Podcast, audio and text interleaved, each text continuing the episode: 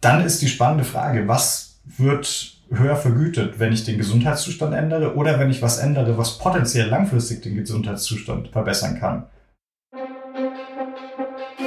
Wirtschaft, Forschung, Debatten. Der Podcast des Leibniz-Zentrums für europäische Wirtschaftsforschung. Seit dem vergangenen Herbst gibt es in Deutschland die ersten Apps auf Rezept, sogenannte digitale Gesundheitsanwendungen, kurz DIGA. Ärztinnen und Psychotherapeuten können die digitalen Helfer verschreiben, bei Krankheiten, Verletzungen oder Behinderungen.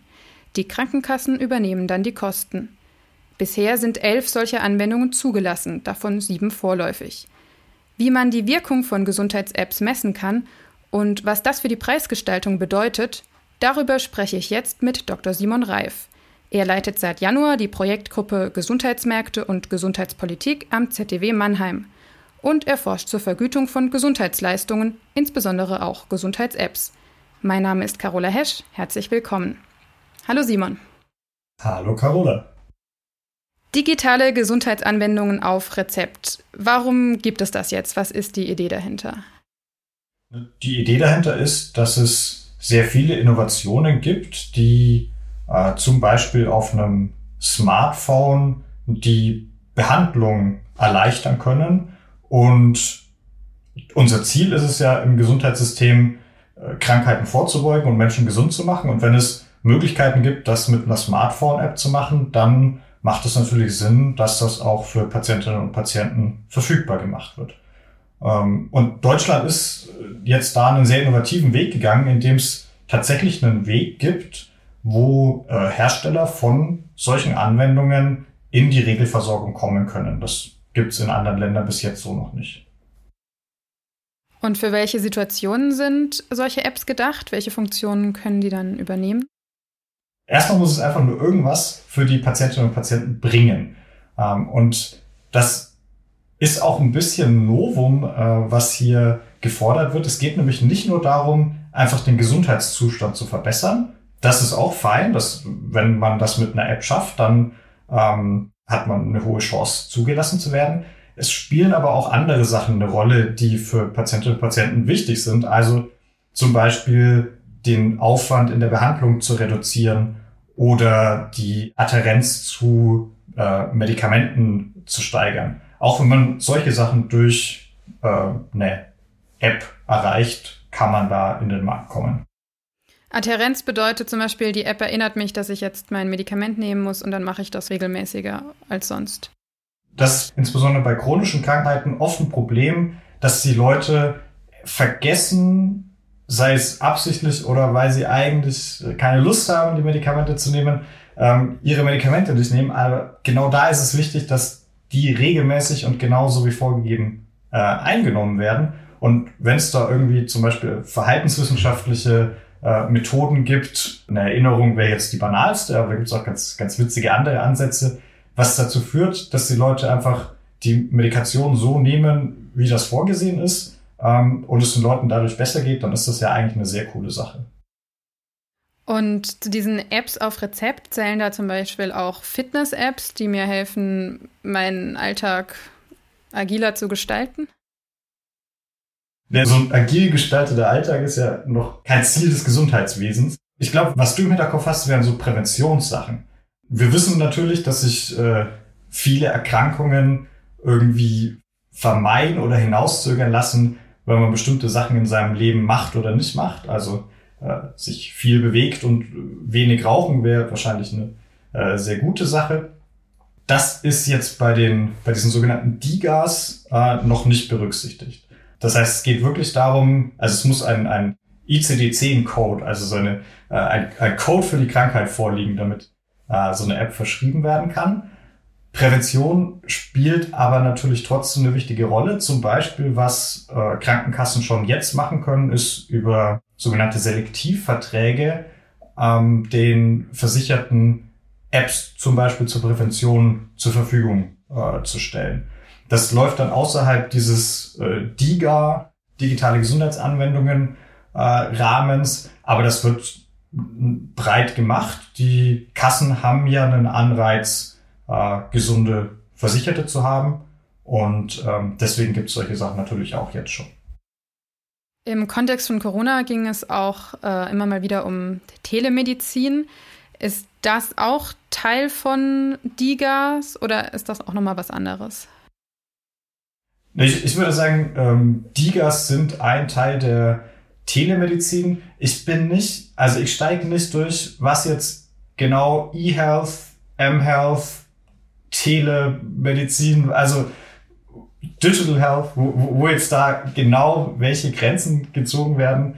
Ähm, da da gibt es irgendwie viele Leute, die gerne Definitionen schreiben. Eigentlich ist ja wurscht. Es geht ja darum, wie kann ich irgendwie was machen, was Patientinnen und Patienten hilft.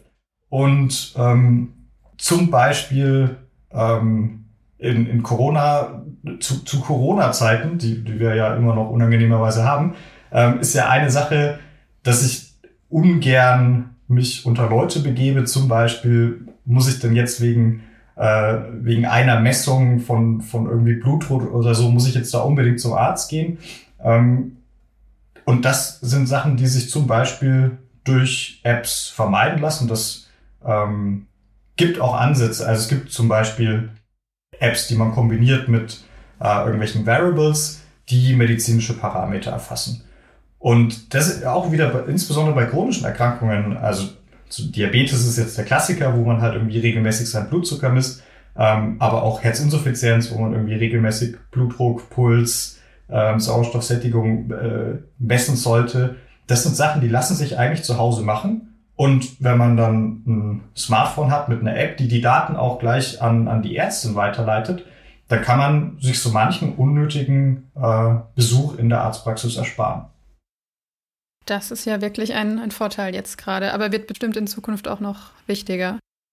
Also ich meine, klar, jetzt ist, jetzt ist einfach so ein Vorteil, weil wir aus Ansteckungsgefahr da äh, nicht in die Arztpraxen wollen, aber es macht natürlich auch Sinn, zum Beispiel im ländlichen Raum, wenn ich einfach einen, einen weiten Weg habe ähm, in, in der Arztpraxis, dann spare ich mir natürlich auch enorm Zeit. Wir sparen auch die Arztressourcen.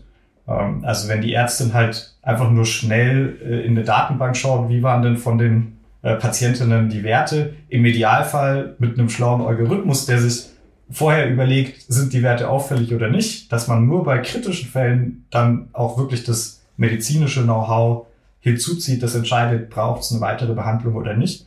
Da lassen sich enorm Ressourcen sparen und das gleichzeitig für die Patientinnen und Patienten einfacher machen. Jetzt können seit Ende Mai 2020 Hersteller beim Bundesinstitut für Arzneimittel und Medizinprodukte beantragen, dass ihre Gesundheits-App ins DIGA-Verzeichnis aufgenommen wird und damit auch verschrieben werden kann. Wie läuft denn die Zulassung von so einer DIGA ab? Also der, der Prozess im Schaubild ist total einfach. Du jetzt als Herstellerin hast eine großartige Idee, ähm, dann schreibst du zusammen, warum deine App großartig ist, äh, lässt sie als Medizinprodukt zulassen ähm, und äh, gehst zum Bundesamt für Arzneimittel, das dafür zuständig ist.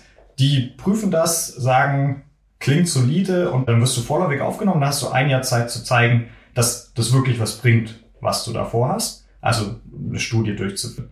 Ähm, und dann wird nach einem Jahr geschaut, ob diese Studie denn äh, auch wirklich gezeigt hat, dass du einen sogenannten positiven Versorgungseffekt äh, bewirkst mit deiner App. Der tatsächliche Prozess ist dann schon ein bisschen langwieriger. Also man braucht eigentlich schon mal so eine kleine Vorstudie, um, um zeigen zu können, dass das überhaupt halbwegs plausibel ist, äh, was du vorhast und auch die formalen Voraussetzungen im, im Hinblick zum Beispiel auf, auf Datensicherheit, Datenschutz ähm, sind schon sehr hoch. Das, also ich, hab, ich arbeite auch mit, mit Startups zusammen, die versuchen, in diesen Markt zu kommen, die stöhnen da natürlich. Ich als einerseits als potenzieller Patient und, und als Wissenschaftler, der so ein bisschen auch den größeren Blick einnimmt, finde das eigentlich ganz gut. Also wir gehen hier mit sehr heiklen Gesundheitsdaten um. Es ist viel Geld, was da potenziell auch ausgegeben werden kann äh, für diese digitalen Innovationen. Da finde ich es eigentlich schon ganz gut, dass da drauf geschaut wird, ob das alles passt.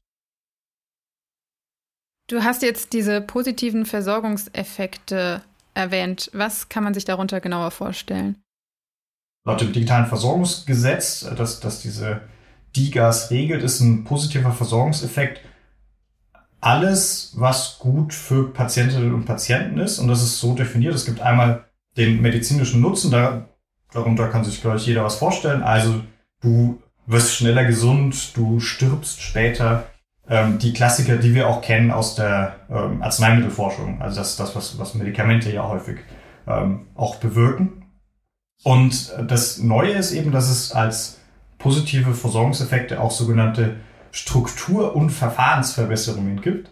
Ähm, dahinter verbirgt sich einfach die Idee, dass Sachen, die jetzt nicht direkt eine Auswirkung haben auf deinen Gesundheitszustand, trotzdem gut sein können. Das ist das, was wir vorhin hatten, zum Beispiel, dass man die Adherenz steigert ähm, oder die Aufwände, ähm, die man äh, durch die Erkrankung hat, äh, gesenkt werden oder einfach die Behandlung besser koordiniert wird. Das sind Sachen, die man, wenn man die zeigen kann, ähm, dass die App die bewirkt, dann reicht das auch, um als DIGA zugelassen zu werden. Wenn man die zeigen kann, ist das dann so leicht, das zu zeigen? Das ist total spannend, weil, also bis jetzt, wenn man sich auch die, äh, diese elf Digas anschaut, die bis jetzt äh, zugelassen sind, die gehen eigentlich alle auf den medizinischen Nutzen. Da wir wissen, wie man Gesundheitszustand misst. Also zumindest gibt es anerkannte wissenschaftliche Skalen, die ähm, eben sagen, dass sie den Gesundheitszustand messen. Wir wissen eigentlich gar nicht so richtig, wie wir viele dieser Struktur- Verfahrensverbesserungen denn eigentlich messen sollen. Also klar, man kann, man könnte irgendwie fragen, wie oft muss jemand zum Arzt oder man schaut sich in, in die äh, in, in, die Kassendaten, äh, wie viele verschiedene Kontakte irgendwo nötig waren. Aber das ist Neuland und zwar für alle, also sowohl für die für die Hersteller, aber auch äh, für die äh, bei BFAM, die das Ganze äh, prüfen. Das ist noch nicht so richtig raus, ähm, wie das funktionieren wird ich hoffe ein bisschen, ähm, dass die Hersteller da innovativer werden und, und das auch mal probieren, weil eigentlich sind das sehr wichtige Punkte in der Gesundheitsversorgung. Also das hat ja dann doch irgendwie mittelbar Auswirkungen auf unser aller Wohlbefinden, wenn wir äh, eine Erkrankung haben. Genau, also Beispiele für Verbesserungen sind auch Gesundheitskompetenz und Patientensouveränität. Das klingt so ein bisschen nach Empowerment für Patienten, finde ich. Ja, das sind Sachen, von denen wir aus anderen Studien wissen, dass sie sich natürlich positiv auch wieder auf die Gesundheit auswirken. Also wenn, wenn du deiner Ärztin vertraust und dann auch dem äh, Empfehlungen, die sie hat, Folge leistest, und zwar nicht, weil sie autoritär ist, sondern weil sie dir vermitteln konnte, dass ihr eine gemeinsame Behandlungsentscheidung gefällt hat, ähm, dann wirst du viel wahrscheinlicher ähm, auch diesen Weg gehen, den ihr zusammen beschlossen habt, äh, der am besten ist äh, für, für deinen Krankheitsverlauf. Ähm, und genauso ist es mit, mit Gesundheitskompetenz. Wenn du weißt, warum du diese rote Pille schlucken musst, dann wirst du die auch wahrscheinlicher schlucken. Nur bis jetzt gibt es nicht so richtig einen Anreiz, dass dir irgendjemand das ordentlich erklärt. Ähm, und das ist eigentlich schon eine, eine sehr großartige Innovation, äh, die hier bei den Digas eben mit dabei ist, dass auch solche Sachen als, als positiv, als wichtig, als, ähm, als vergütenswert, also es gibt da Geld für, wenn du das schaffst, angesehen werden. Für die meisten Apps gibt es ja regelmäßig Updates. Ähm, das wird bei Digas wahrscheinlich so ähnlich sein. Muss man die Wirksamkeit dann auch jedes Mal neu überprüfen? Also jeder kennt das ne, von, von allen Apps, die man auf seinem Handy hat oder Smartphone, wie die coolen Leute sagen. Es wird sehr wahrscheinlich auch ähm, bei irgendwelchen digitalen Gesundheits-Apps, also zum Beispiel bei Digas gibt's Updates. Das können Kleinigkeiten sein. Ähm, das können aber auch natürlich, wenn ich jetzt ein Jahr lang Erfahrung habe, wie meine Patientinnen und Patienten das Ganze nutzen, dann kommen mir wahrscheinlich auch Ideen, wie ich das Ganze weiterentwickeln kann, wie ich das besser machen kann. Und ist noch ungewiss, ähm, wie damit umgegangen wird. Also zurzeit sind die Regeln eigentlich relativ strikt. Ähm, wenn du was Grundlegendes änderst, musst du nochmal durch den gesamten Zulassungsprozess durch. Das äh, ist jetzt nicht richtig innovationsfördernd von den, ähm, von den Anreizen her. Ähm, die Frage ist, was ist denn jetzt am Ende genau so eine wesentliche Änderung? Aber also das, das ist ein Das ist eine sehr spannende Frage. Das werden wir wahrscheinlich ungefähr in einem Jahr sehen, ähm, wie damit wirklich umgegangen wird. Das ist ja auch für die Vergütung äh, eine, eine total wichtige Frage. Also so wie das Modell bis jetzt ist, wird halt nach einem Jahr geschaut, was bringt diese App, welche positiven ähm, Versorgungseffekte gibt es und dann äh, verhandeln die Hersteller mit den Kassen irgendeinen Preis dafür. Aber das, dieser, dieser Preis, der wie auch immer, auch das noch nicht so ganz klar, wie auch immer genau zu, äh, zustande kommt, der spiegelt ja immer nur diesen ersten Zustand wieder. Und vielleicht wird, wird die App ja viel besser ähm, und dadurch werden höherer Preis gerechtfertigt. Also man bräuchte irgendwie eigentlich so eine, so eine dynamische Art, den Preis, der von den ähm, Versicherungen gezahlt wird. Und bis jetzt ist es nicht vorgesehen, aber so anreiztechnisch wäre das natürlich sehr sinnvoll, dass es äh, so, so eine dynamische Vergütung gäbe. Es könnte ja auch zum Beispiel sein, dass eine App am Anfang nur medizinischen Nutzen bietet und dann auch noch Strukturverbesserungen vielleicht dazukommen. Würde man dann mehr dafür bezahlen? Das müssen am Ende die Kassen ähm, sagen. Also das, das ist noch so eine, so eine Blackbox. Äh, wie, wie werden die Verhandlungen dann wirklich laufen? In der, in der ersten Phase ähm, ist wie bei, bei Arzneimitteln auch. Im, im ersten Jahr äh, gibt es quasi Herstellerpreise. Das heißt, die Hersteller sagen, wie viel sie das kostet.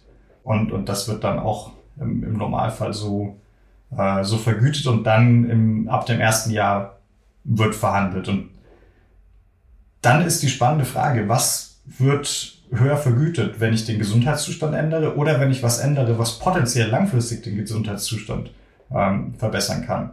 Und wie gehe ich damit um, wenn das so additiv ist? Also was du gerade meintest, ich habe eine, ich eine App, die jetzt irgendwie äh, grundsätzlich den, den Gesundheitszustand verbessert und baue jetzt noch was mit ein, ähm, dass ich irgendwie meine Gesundheitskompetenz zusätzlich äh, noch erweitere, ob das dann extra Geld gibt oder ob man dann einfach nochmal extra zeigen muss, dass dieser Kanal ähm, sich zusätzlich auf den, auf den Gesundheitszustand auswirkt. Von dem, wie das Gesetz zurzeit ausschaut, müsste es eigentlich schon extra Geld geben, wenn ich mehr leiste. Also wenn ich nicht nur die Gesundheit an sich verbessere, sondern auch dafür sorge, dass die Leute kompetenter sind, dann habe ich ja zwei Ziele erreicht. Und es wäre eigentlich nur fair, wenn man dafür mehr zahlen würde als für jemanden, der nur ein Ziel erreicht. Jetzt gibt es ja keine von diesen Apps bisher schon seit mehr als einem Jahr. Also aktuell gelten noch diese Herstellerpreise. Wie viel würde es denn meine Krankenkasse kosten, wenn meine Ärztin mir so eine der Apps verschreibt, die jetzt schon zu haben sind? Kommt auf an, welche. Man kann sich das anschauen. Ähm, im, Im sogenannten DIGA-Verzeichnis sind die alle gelistet ähm, auch inklusive der, ähm, der Preise, die sind irgendwie bei den jetzigen, glaube ich, so zwischen 100 und 400 Euro pro drei Monate. Also schon deutlich höhere Preise, als man jetzt für irgendwelche Oldschool-Spiele im App Store ähm, zahlt. Aber die, die Frage ist natürlich, ähm, also vielleicht ist es das sogar wert, weil wenn, wenn dadurch eine, eine teure andere Behandlung vermieden wird, aber vielleicht sparen wir sogar Geld dadurch. Ähm, das werden wir aber wahrscheinlich erst so in, in zwei, drei Jahren richtig wissen. Und jetzt bleibt es ja nicht bei diesen Herstellerpreisen, sondern es kommen eben noch Verhandlungen auf uns zu, beziehungsweise auf die Hersteller und auf die Krankenkassen. An welchen Grundsätzen könnte man die Vergütung dann ausrichten? Es macht wahrscheinlich schon Sinn, sich das ähnlich wie, wie bei Arzneimitteln zu überlegen, wie viel Kosten dadurch ähm, eingespart werden. Das, das, das wird definitiv einer der, der Parameter sein. Also gibt es zum Beispiel ähm, eingesparte ähm, Besuche bei der Ärztin, äh, gibt es eingesparte Arbeitsunfähigkeitstage, äh, gibt es eingesparte Krankenhausaufenthalte. Das ist, glaube ich, was, wo man relativ gut einen äh, Preis dahinter klemmen kann. Ähm, und für Apps, die genau sowas erreichen, wird es, glaube ich, relativ einfach sein. Die spannende Frage ist, was passiert eigentlich mit Apps, die die Kosten erhöhen? Also es ist ja durchaus vorstellbar, dass hier in, zurzeit einige Leute rumlaufen, die nicht optimal behandelt werden. Zum Beispiel, weil sie ihre Erkrankung schwer selber einschätzen können, weil ihnen das Wissen fehlt, äh, weil vielleicht die ähm, Ärztin-Patienten-Beziehung nicht so gut ist. Und wenn man, wenn man dadurch, dass man an den Stellschrauben dreht, dafür sorgt, dass ein anderer Behandlungspfad gewählt wird, der teurer ist als der ursprüngliche, dann kommen mehr Kosten aufs Gesundheitswesen zu.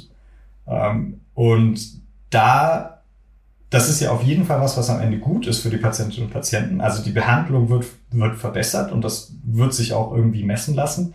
Ähm, nur ist es da schwierig mit diesen quasi weggefallenen, äh, mit, mit Kostenersparnissen äh, zu argumentieren, weil wir haben die nicht. Und das werden, glaube ich, dann sehr spannende ähm, Verhandlungen. Weil, also wir, wir kennen das von, von Arzneimitteln zum Beispiel. Da wird halt, wenn, wenn es kein vergleichbares Arzneimittel gibt, wird halt geschaut, was sind die Kosten für eine Behandlung ohne Arzneimittel. Also, keine Ahnung, dass man irgendwie äh, operiert werden muss oder so. Und dann kann man sich halt anschauen, was, was kostet, also was wird da eingespart. Und hier brauchen wir eigentlich was Neues. Also da werden auch die äh, Gesundheitsökonomen und, und Gesundheitsökonomen sich noch, noch einiges überlegen können, äh, wie man sowas bepreist. Also man braucht was Neues, weil die Leute zwar gesünder werden, aber es bisher noch gar keinen Preis dafür gibt, sondern den Preis zahlt jeder, jeder Einzelne, weil sie nicht so gesund sind, wie es sein könnte. Genau, und wir haben da zum Beispiel Großbritannien äh, wird sehr einheitlich ähm, bewertet, was, welche Interventionen äh, sich wie lohnt. Die rechnen quasi runter, was der Preis ist, der erlaubt ist für ein zusätzliches Jahr volle Gesundheit. Und dann hat man ein sehr krudes Maß, aber mit dem kann man gut arbeiten. Das nennt sich dann Qualies, Quality Adjusted Life Year. Und damit kann man rechnen. Gibt es Befragungen, was, welches, welches Lebensjahr hat welchen Anteil eines vollkommen gesunden Lebensjahres. Und dann kann man über, über Befragungen schauen, ob man da irgendwas besser oder schlechter macht. Und dann kann man ähm, das Price Tag nehmen, auf das sich die Regierung geeinigt hat ähm, und sagen, lohnt sich oder lohnt sich nicht. Ähm, wir in Deutschland machen das nicht. Ähm, und deswegen fehlt so ein bisschen eine Richtschnur, nach der wir sowas beurteilen würden. Und wäre es sinnvoll, in Deutschland auch sowas einzuführen? Also ich würde sagen, ja, es muss meinetwegen muss es kein, kein müssen es keine Qualis sein, aber wir müssen uns schon bewusst werden, alles hat seinen Preis. Ähm, und wir haben beschränkte Ressourcen im Gesundheitswesen. Das heißt, wir müssen uns schon überlegen, wofür wollen wir unser Geld ausgeben. Ähm, und die öffentliche Diskussion ist schon oft in die Richtung, naja, also der Wert eines Lebens ist unendlich und da darf man keine, äh, da darf man keine Abstriche machen. Das stimmt halt nicht. Also wir können ja nicht all unser Geld für Gesundheit ausgeben. Wie sollen wir dann Bier trinken? Und irgendwo zwischen wir zahlen nichts für Gesundheit und wir zahlen all unser Geld für Gesundheit irgendwo da ist der ähm, wahrscheinlich das, was die Gesellschaft auch, ähm, auch wählen würde, wenn, wenn sie explizit über diesen, über diesen Parameter entscheidet. Und diese Entscheidung geht ja, wird ja nicht besser dadurch, dass wir sie ignorieren. Also von daher macht irgendeine Art, das objektiv zu gestalten, sicherlich Sinn. Und daran forscht ihr? wir kratzen das. Also wir haben ein Projekt, wo es darum geht, wie sollten wir diese digitalen Gesundheitsleistungen vergüten. Also wo, es, wo wir insbesondere uns diesen Mechanismus anschauen, ähm, dass ja sich das, das Produkt, die App äh, irgendwie stetig ändert äh, und dadurch eigentlich auch die Beurteilung der Wirtschaftlichkeit sich stetig ändern muss. Ähm, und das ist was, was, was bis jetzt halt überhaupt nicht vorgesehen ist. Und wir versuchen das ähm, so konzeptartig ähm, mit den, den Anreizen, die dahinter stecken, mal zusammenzuführen. Ähm, und, und da schlägt das natürlich immer mit, wie viel sind wir bereit äh, für die ganzen Sachen zu zahlen. Ähm, und dann haben wir ähm, einige Projekte, die sich mit äh, Krankenhausvergütung, äh, Krankenhausfinanzierung beschäftigen. Auch das ist natürlich eine Frage, ähm, wie viele Krankenhäuser in äh, welchen Regionen wollen wir uns als Gesellschaft leisten? Macht es Sinn, die Anzahl, die wir gerade haben, ähm, oder lassen sich ohne größere Kollateralschäden vielleicht eine effizientere Versorgung mit weniger Krankenhäusern äh, aufstellen. Da würde ich sagen, ist die empirische Lage noch gar nicht so eindeutig, wie sie, wie sie immer in den Medien proklamiert wird. Ähm, aber es ist zumindest eine Frage, die man mal, die man ordentlich analysieren sollte. Ähm, also diese, ich würde sagen, diese Grundfrage, was machen wir mit dem Budget, das wir für Gesundheit ausgeben wollen, schwingt natürlich immer mit. Jetzt hast du ja schon mehrere Dinge erwähnt, zu denen ihr forscht. Eure Projektgruppe gibt es erst seit, seit Januar. Kannst du vielleicht noch einen kurzen Ausblick darauf geben, wie es jetzt weitergehen soll und ähm, was so die Dinge sind, auf die du dich besonders freust? Ich freue mich vor allem einfach auf die, auf die Tatsache, dass es äh, hier die Möglichkeit gibt, so eine Gruppe aufzubauen. So viele der Sachen, an denen, an denen jetzt die, die Gruppe forscht, sind Sachen, die ich quasi mehr oder weniger allein mit diversen Leuten, die irgendwo anders saßen, ähm, angefangen habe. Und ähm, jetzt gibt's halt am ZDW diesen, diesen Raum und auch die Freiheit, dass wir uns ausprobieren können und auch, auch finden können. Und das ist für mich persönlich auf jeden Fall eine, äh, eine großartige Chance. Und fürs ZDW ist es, wenn es gut geht, war das dann auch gut. Das werden wir dann in drei Jahren oder so sehen, ob das, das eine clevere Entscheidung war. Also ich glaube auf jeden Fall schon. Ähm, quasi forschungstechnisch, also das eine ist tatsächlich die, diese Digitalisierung im Gesundheitswesen ist ein, äh, ist ein großer Punkt, den wir anschauen. Krankenhausvergütung ist mein, so mein Hauptthema, an dem ich jetzt lang geforscht habe. Das finde ich nach wie vor sehr spannend. Da wird es auch weiterhin Sachen zu geben. Und Themen, die wir äh, so am Rande jetzt immer wieder, die, die immer wieder aufgeploppt sind, ähm, ist zum Beispiel auch Pflegekräfte, allgemein Fachkräfte im Gesundheitswesen, ähm, was wiederum stark mit der Krankenhausfinanzierung äh, zusammenhängt, weil es da einige Reformen gab, ähm, um die besser zu bezahlen. Also ja, so, so in den Schienen, aber wir haben uns jetzt bewusst auch erstmal äh, dieses Jahr genommen, um, um zu sondieren, wo es denn überhaupt hingehen soll. Das klingt auf jeden Fall, als wäre es eine clevere Entscheidung und ich wünsche euch noch viel Erfolg damit. Danke, Simon, für das Gespräch. Ja, vielen Dank. Das war Folge 9 des ZDW Podcast. Vielen Dank an alle fürs Zuhören. Wenn Sie Fragen haben oder Rückmeldung geben wollen, dann schreiben Sie gerne eine Mail an podcast.zdw.de. Wir freuen uns über Ihre Zuschriften. Wirtschaft, Forschung, Debatten der Podcast des Leibniz Zentrums für europäische Wirtschaftsforschung.